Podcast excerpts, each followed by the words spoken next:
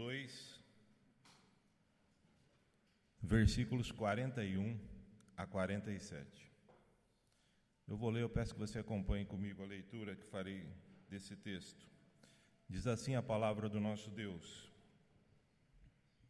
Então, os que lhe aceitaram a palavra foram batizados, havendo um acréscimo naquele dia de quase três mil pessoas, e perseveravam na doutrina dos apóstolos e na comunhão, no partir do pão e nas orações. Em cada alma havia temor, e muitos prodígios e sinais eram feitos por intermédio dos apóstolos. Todos os que creram estavam juntos e tinham tudo em comum vendiam as suas propriedades e bens, distribuindo o produto entre todos, à medida que alguém tinha necessidade. Diariamente perseveravam unânimes no templo, partiam pão de casa em casa e tomavam as suas refeições com alegria e singeleza de coração, louvando a Deus e contando com a simpatia de todo o povo. Enquanto isso, acrescentava-lhes o Senhor dia a dia os que iam sendo salvos. Vamos orar mais uma vez. Obrigado, Senhor, pela leitura da Sua palavra. Que o Teu Espírito Santo agora ilumine as nossas mentes, o nosso coração, para um pleno entendimento da palavra do Senhor, ó Deus. E que o Senhor fale conosco através da Tua palavra, trazendo transformação na nossa vida. Assim oramos e desde já agradecemos em nome de Jesus. Amém.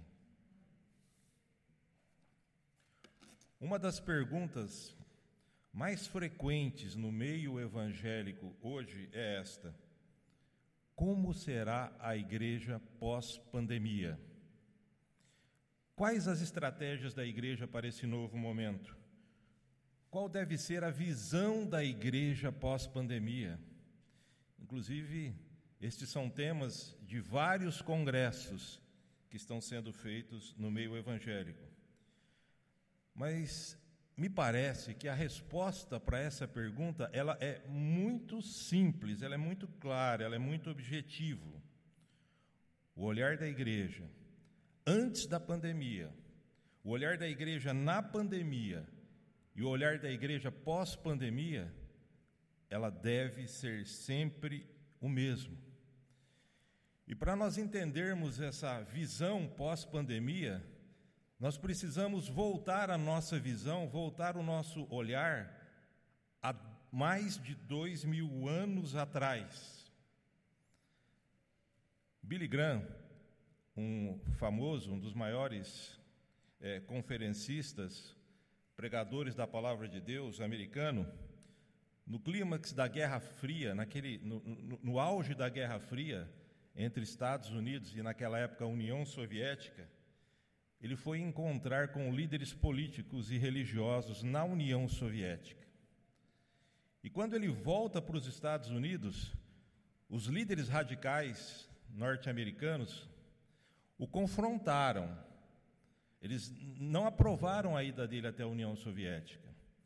E eles disseram assim: Billy Graham, com essa tua visita aos soviéticos, a igreja norte-americana retrocedeu 50 anos.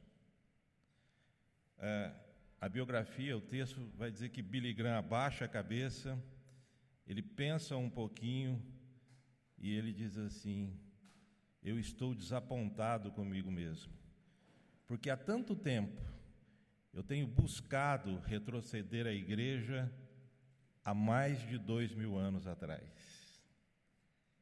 É, o contexto de Atos, capítulo 2, ele, de uma forma extraordinária, ele reverte uma maldição de Babel, de Gênesis capítulo 11, quando a, a, a linguagem dos povos né, não se entendiam mais a linguagem, os povos foram dispersos. Agora, aqui, quando nós olhamos para Atos capítulo 2, nós vemos que essa maldição foi revertida pelo poder extraordinário do Espírito Santo de Deus, que criou uma nova comunidade baseada no Evangelho. E esse texto de Atos, capítulo 2, vai nos mostrar hoje como a igreja deve ser. Qual é a visão? O texto que nós lemos de Atos, capítulo 2, ele vai nos mostrar e vai nos ajudar a responder uma pergunta. E a pergunta é essa: qual deve ser a visão da Igreja Presbiteriana de São José do Rio Preto pós-pandemia? Para onde a nossa igreja deve olhar?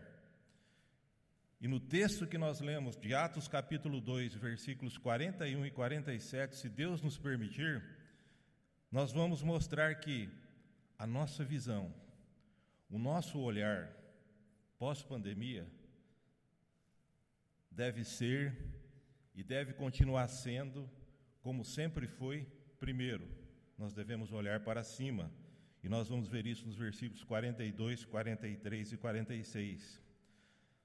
Nós também devemos olhar para dentro da nossa comunidade. Nós vamos verificar isso nos versículos 42, 44 e 46. E, por final, a nossa visão o nosso olhar como igreja deve também ser para fora, além das quatro paredes. E nós vamos verificar isso no versículo 47. Sendo assim, vamos analisar cada uma dessas visões. Primeiro, a igreja deve olhar para cima. Acompanhe comigo na sua Bíblia a leitura de Atos, capítulo 2. Olha o que diz o versículo 42, como que essa igreja olhava. Versículo 42 vai dizer que eles perseveravam na doutrina dos apóstolos, na comunhão, no partir do pão e nas orações. Observem bem, eles perseveravam na doutrina dos apóstolos. O que quer dizer isso? Eles estavam comprometidos em estudar, em meditar, em guardar a palavra de Deus a doutrina era fundamental para eles, era algo inegociável. Os ensinamentos de Jesus Cristo, a história da igreja de Israel no Antigo Testamento, eles abriam a palavra de Deus, eles olhavam para esses textos, eles meditavam, eles ruminavam, eles estudavam a palavra de Deus. O texto vai dizer que eles perseveravam na doutrina dos apóstolos. É uma igreja que não era alheia à, à, à, palavra de Deus, crendo apenas em sinais, em prodígios. Não, isso fazia parte, mas era uma igreja que buscava saber a vontade de Deus mediante o estudo da Sua palavra. Esse texto vai nos mostrar, mostrar também no final do versículo 42 que era uma igreja comprometida com oração. Olha lá no versículo 42, eles perseveravam na doutrina dos apóstolos, e no final vai dizer assim: e nas orações. É uma igreja que orava, é uma igreja que falava com Deus, era uma igreja que tinha tempo, e essa palavra perseverar é muito importante, é algo contínuo, é algo constante. Eles não desanimavam, eles oravam eles buscavam a Deus, eles eram comprometidos com a oração. No versículo 43 também, na parte inicial, observe lá comigo, em cada alma havia temor. Eles temiam a Deus. Eles temiam a Deus. Eles se maravilhavam da palavra de Deus. Em outras palavras, eles levavam Deus a sério. Eles tinham compromisso com Deus. À medida em que eles meditavam na palavra, à medida em que eles oravam, isso trazia ao coração deles temor, respeito, reverência, cuidado, preocupação com a palavra de Deus, cuidado em desagradar a Deus. Isso é temor a Deus, em suas almas havia temor. E na parte inicial do versículo 46, nos mostra que essa igreja primitiva, eles diariamente perseveravam unânimes no templo, e no início do versículo 47 vai dizer que eles louvavam a Deus. Você percebe que é tudo uma sequência. O resultado de você meditar na palavra de Deus, quando você ora, você teme a Deus. Isso tudo leva um louvor e adoração a Deus. Era uma igreja que louvava a Deus. A igreja hoje, a igreja presbiteriana de São José do Rio Preto, a nossa igreja, as igrejas hoje, elas precisam olhar para cima para experimentar a presença maravilhosa de Deus. Uma igreja ela pode passar o ano inteiro tendo sermões, estudos bíblicos, reunião de oração, mas sem nunca experimentar uma comunhão verdadeira com Deus. Esse é um risco que nós corremos. O apóstolo Pedro, na sua primeira carta, no capítulo 2, versículo 2, vai dizer assim: Desejai ardentemente, como crianças recém-nascidas, o genuíno leite espiritual, para que por ele vos seja dado crescimento para a salvação. O que Pedro está dizendo para mim e para você, literalmente aqui hoje, é que nós devemos desejar no nosso coração estarmos perto de Deus, ter uma comunhão profunda com Jesus Cristo, nosso Senhor e Salvador. A igreja deve olhar para cima. Quando a igreja olha para cima, automaticamente a visão dela, o olhar dela também se volta para dentro. Olha no capítulo 2, o versículo 42, como que essa igreja vivia. Eles perseveravam na doutrina dos apóstolos, olha aí na sua Bíblia o versículo 42, e na comunhão, e no partir do pão. Olha o versículo 44. Todos os que creram, eles estavam como? Juntos e tinham tudo em comum. 45. Vendiam suas propriedades e bens distribuindo produto entre todos à medida que alguém tinha necessidade. E olha que bonito também o 46. Diariamente, eles perseveravam unânimes no templo, partiam o pão de casa em casa e tomavam as suas refeições com alegria e singeleza de coração. No versículo 41, Pedro anuncia o Evangelho.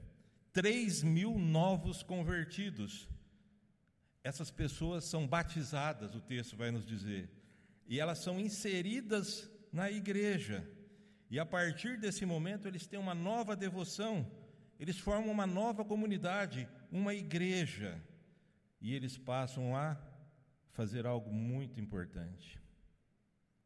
Eles começam a olhar para dentro, eles começam a se comprometer uns com os outros. Eles passam a cuidar uns dos outros dentro da comunidade. O problema que nós temos hoje é que a nossa cultura, a nossa geração é muito individualista. Nós somos egocêntricos. Pensamos em nós mesmos. Se você parar para perceber, até as nossas orações, muitas vezes, é, Senhor, abençoa a minha vida, a minha família, o meu trabalho, o meu projeto, a minha viagem. E a igreja, em Atos 2, vai nos ensinar que uma igreja deve viver em comunidade, em compaixão. Não existe espaço nesta igreja para o individualismo, nessa nova comunidade construída pelo Espírito Santo. Estes versículos mostram que a igreja primitiva era uma igreja desapegada aos bens materiais, mas era uma igreja apegada a pessoas. Eles se importavam uns com os outros. Deus nos salva e nos coloca em uma comunidade para que cada um de nós possamos cuidar uns dos outros. A vida cristã, ela não é, ela não pode ser um projeto solitário. A vida cristã é vivida em comunidade. Ela é um projeto comunitário. A igreja precisa entender isso hoje. Colossenses, Paulo em Colossenses capítulo 3, versículo 16, a primeira parte ele vai dizer o seguinte: Habite ricamente a palavra de Cristo em vós, instruí-vos e aconselhai-vos mutuamente. Gálatas, eu acho muito importante esse versículo, você deve gravar esse versículo no seu coração. Gálatas capítulo 6, versículo 2: Levai as cargas uns dos outros, e assim cumprireis a lei de Cristo. Você percebe que esse olhar para cima e esse olhar para dentro, ele cumpre o resumo da, o resumo da lei. Amar a Deus sobre todas as coisas, olhar para cima, e ao próximo como a ti mesmo, esse olhar para dentro. A igreja de Atos cuidava uns dos outros, se importava com os irmãos, se importava com a dor, com a necessidade física, com a necessidade material, com a necessidade espiritual. A igreja primitiva, ela nos ensina que nós não podemos pensar apenas em nós mesmos, no nosso próprio umbigo. Nós precisamos estender a nossa visão para as necessidades dos irmãos. A igreja primitiva olhava para cima. A igreja primitiva olhava para dentro. E a igreja primitiva também, ela olhava para fora, para além das quatro paredes. E você vai ver no versículo 41 e no versículo 47. O versículo 41 vai nos dizer: Então os que aceitaram a palavra foram batizados, havendo um acréscimo naquele dia de três mil pessoas. O versículo 47 louvando a Deus e contando com a simpatia de todo o povo, enquanto isso acrescentava-lhes o Senhor, dia a dia, os que iam sendo salvos. Essa igreja possuía uma visão para fora, possuía uma visão para aqueles que estão fora da comunidade, além das quatro paredes. Esse texto ele não fala de uma maneira explícita sobre evangelismo, mas nós vemos essa realidade no sermão de Pedro. Ele anuncia o evangelho, três mil pessoas se convertem. Se você continuar lendo o livro de Atos, você vai ver que a palavra de Deus se espalha por Jerusalém, Judéia, Samaria e até os confins da terra. É uma igreja que saía para evangelizar. No versículo 47 diz que eles contavam com a simpatia de todo o povo, era uma igreja agradável. E o povo olhava para aqueles irmãos e falava: Nossa, eu quero fazer parte dessa igreja. Como eles são alegres, como eles se importam uns com os outros, como eles olham para Deus, como eles olham para as pessoas, como eles estão olhando para a gente, se importando com a gente, levando a palavra, evangelizando. Eu quero fazer parte dessa igreja. Nós estamos a entender que a conversão não é nossa responsabilidade, é obra do Espírito Santo. Mas olhar para fora, pregar o Evangelho, anunciar a palavra de Deus, é responsabilidade confiada a mim e a você, que um dia foi alcançado por esse Evangelho. Ide por todo mundo e pregai o Evangelho. Deus nos salva não para ficarmos sentados confortavelmente nos bancos da igreja. Deus nos salva para sairmos para fora e pregar o Evangelho. Nós precisamos desenvolver, existe em nossa cultura é, é uma questão muito difícil e corremos um risco grande de nos relacionarmos apenas com os irmãos da igreja. É muito gostoso, realmente, e nós devemos fazer isso, nós devemos olhar para dentro, mas nós não podemos perder de vista aqueles que ainda não foram alcançados pela palavra de Deus. Deus confiou essa tarefa à igreja, Deus confiou essa tarefa a mim e a você. Um pastor chamado Tim Chester, ele dá uma, uma dica interessante para você fazer isso. Ele diz que nós fazemos 21 refeições por semana. Eu acho que eu faço um pouco mais, né? porque tem um cafezinho da tarde, um cafezinho da noite, mas ele deve estar falando aqui é, do, do café da manhã, do almoço e do jantar. Como seria bom se pelo menos uma delas nós colocássemos em nossa agenda, ou o café da manhã, ou o almoço, ou o jantar, nós convidássemos uma pessoa não crente para fazer parte dessa refeição. Nós precisamos criar relacionamentos intencionais com pessoas não crentes que ainda não foram alcançadas.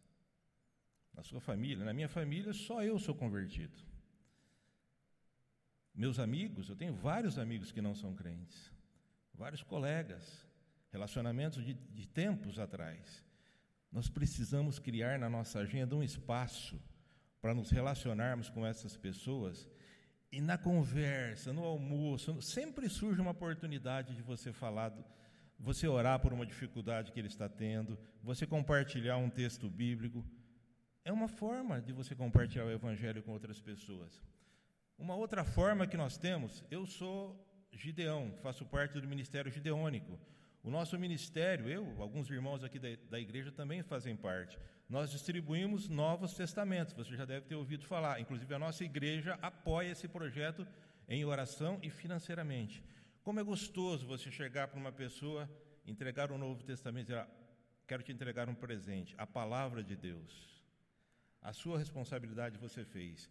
O Espírito Santo de Deus pode operar na vida dessa pessoa ela lendo a palavra, nós temos inúmeros exemplos de pessoas que se converteram lendo um Novo Testamento entregado pelos Gideões.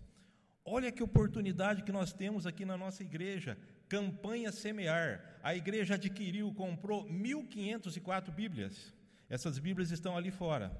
Você pode, assim que terminar o culto, você que está aqui presente, ou você que está em casa também, você pode pegar, você não paga nada por isso, um exemplar da Bíblia e entregar a uma pessoa conhecida sua. Olha, eu quero te entregar um presente. Marque um texto bíblico, olha, leia esse texto. Sabe, relacionamentos intencionais. É uma igreja que olha para fora. Por quê? Porque é uma igreja que tem compaixão com aquelas pessoas que ainda não foram alcançadas pelo Evangelho, pela palavra de Deus. Em tudo o que fizermos, nós devemos nos esforçar para que outras pessoas desfrutem do amor de Cristo, esse amor que um dia nos alcançou. Olhar para cima, olhar para dentro e olhar para fora, não é fácil. Eu iniciei essa mensagem com uma pergunta. E eu quero concluí-la respondendo a essa pergunta e trazendo algumas aplicações para as nossas vidas. Qual deve ser a visão da Igreja Presbiteriana de São José do Rio Preto pós-pandemia? Vocês lembram da pergunta inicial? Qual deve ser a visão da nossa igreja? A resposta é muito simples. A visão da Igreja Presbiteriana de São José do Rio Preto deve ser seguir o exemplo da igreja primitiva. Olhar para cima, buscar um relacionamento vivo e verdadeiro com Deus através do seu Filho Jesus Cristo olhar para dentro. Nós precisamos cuidar uns dos outros. Precisamos olhar para fora, para que outros também possam conhecer o nosso Salvador Jesus Cristo. Quando falamos em igreja, parece que não está falando conosco. Mas quem é a igreja? A igreja presbiteriana de São José do Rio Preto é formada por pessoas. Eu faço parte da igreja, você faz parte dessa igreja. Então essa palavra é para você. Essa palavra é para mim. E fica alguns questionamentos. Como é que está a nossa vida com Deus? Temos olhado para cima? Temos comunhão, intimidade com Deus? Através da leitura, através da meditação da Sua palavra? Temos lido a Bíblia em casa? Eu, eu achei interessante, semana retrasada, eu fui em Limeira, de repente eu sou avô de três, né?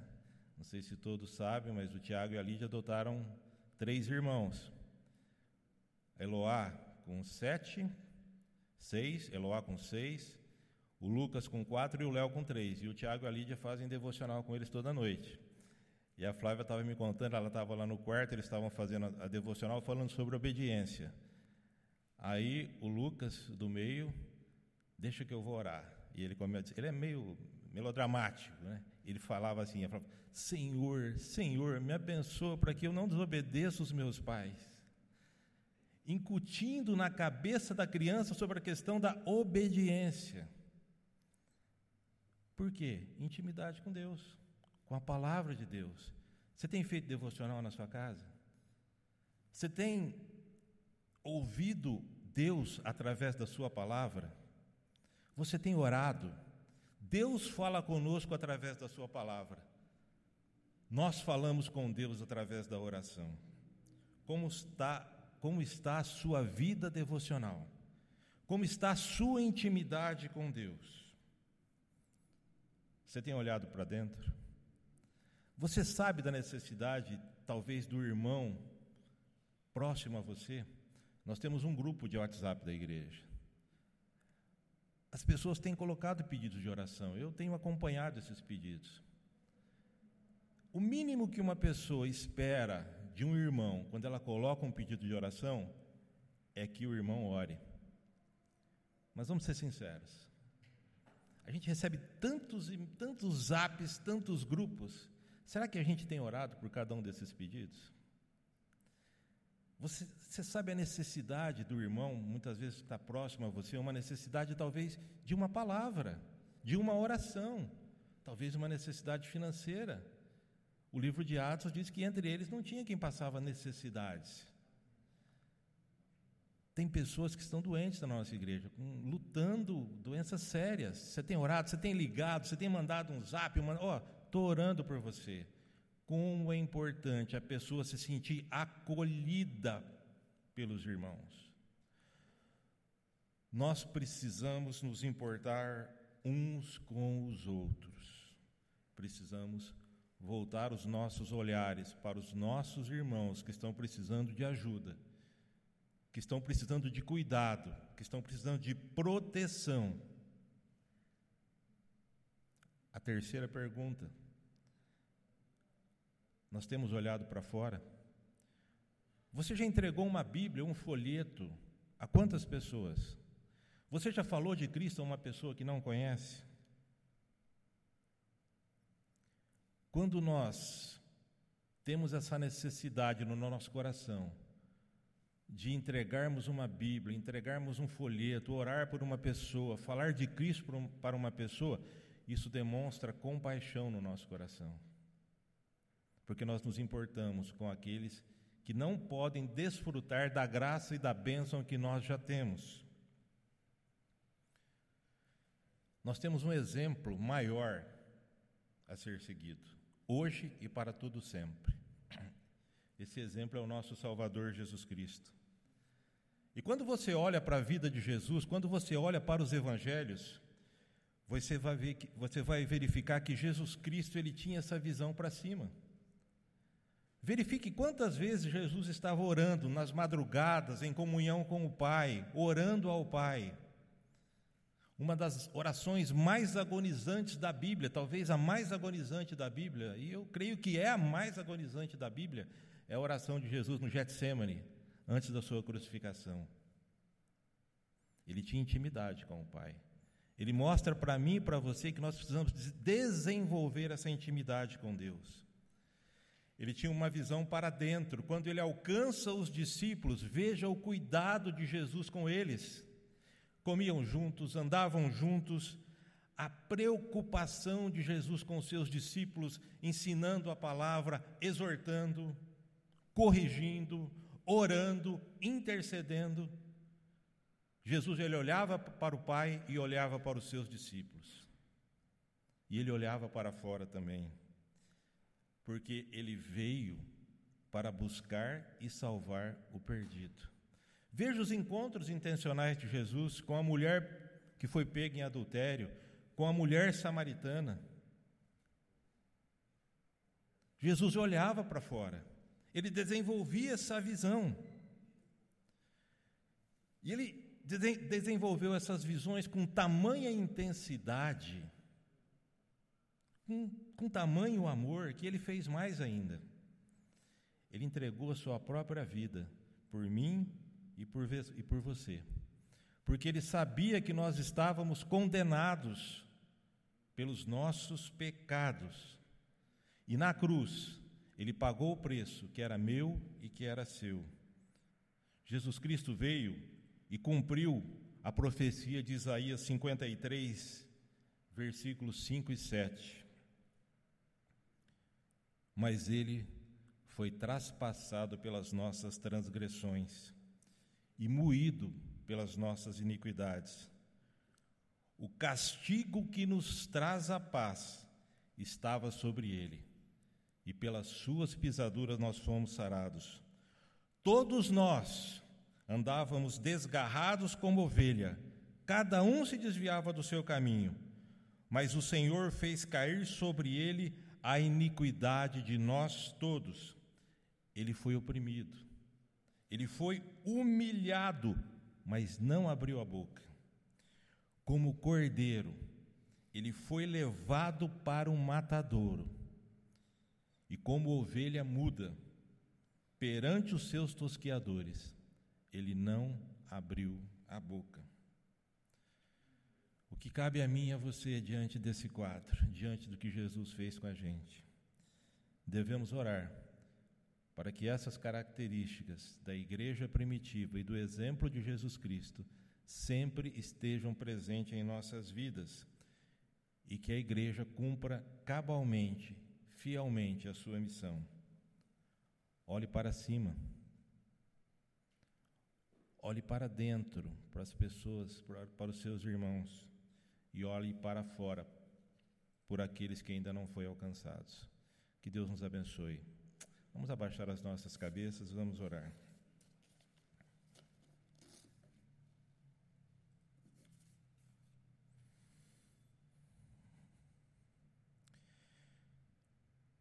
Senhor Deus e Pai, o relato da igreja primitiva realmente nos faz pensar como igreja hoje. O exemplo desses irmãos, o exemplo das irmãs, realmente nos constrange. Demonstra um amor pelo Senhor, pela tua causa.